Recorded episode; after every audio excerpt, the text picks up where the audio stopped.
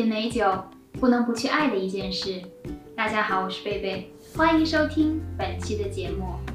在节目开始之前呢，贝贝想和大家说一声新年快乐，祝大家在新的一年里面万事如意，每天都能够开开心心的。今天想和大家一起分享的是关于品酒的五个原则。那么，品酒高手们都遵循的品酒原则，你了解吗？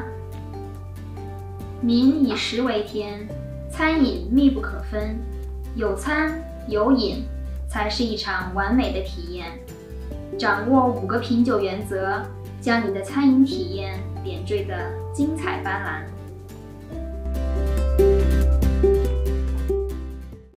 原则一：先起泡型葡萄酒，再静止葡萄酒。起泡酒酒体轻盈。气泡纤细且精致，入口后在舌尖上轻轻地跳着舞，带给你愉悦轻快的体验。酒中较高的酸度，温柔地唤醒了你的味蕾，让它做好品尝美食的准备。作为餐前酒，再适宜不过了。原则二：先白葡萄酒，再红葡萄酒。相比于红葡萄酒。白葡萄酒酒体大多更加轻盈，精致的水果和花朵香气更为突出，单宁也更少。先品白葡萄酒，可以防止在品尝有着饱满酒体的红葡萄酒之后，味蕾变得迟钝，无法更好的感受白葡萄酒中的微妙香气，错误的认为品尝的白葡萄酒简单无趣。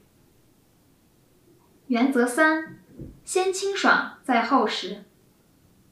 有着轻薄酒体的葡萄酒在口中的感觉如脱脂牛奶，而有着饱满酒体的葡萄酒就如全脂牛奶或奶油一般，更圆润、浓郁，酒精度更高。酒体从清爽到饱满，香气、层次、重量、酒精度逐渐增加，循序渐进。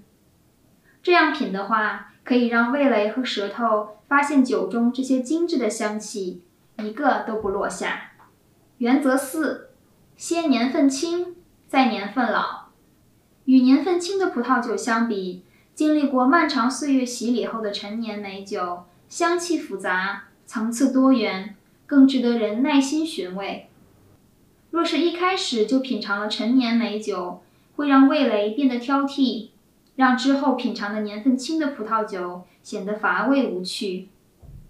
将陈年美酒放在最后品尝，能够更好地感受到葡萄酒随着年份的增长而慢慢发生的改变。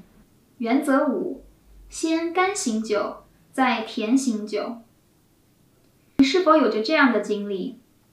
在吃完甜甜的水蜜桃或无花果后，紧接着吃个梨，就会觉得口中的梨特别的酸。变得不好吃了。这个道理在品酒时同样适用。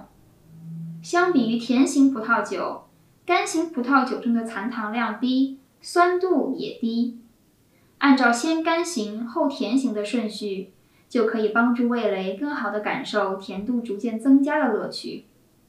若是一开始就从最甜的开始品尝，会让之后品尝的干型葡萄酒显得格外的酸和锐利。影响整体的餐饮体验。好的，这就是今天想和大家分享的五个品酒原则，掌握它们，帮助你在各式场合中都游刃有余。非常感谢您收听本期的节目，我们下期节目再会。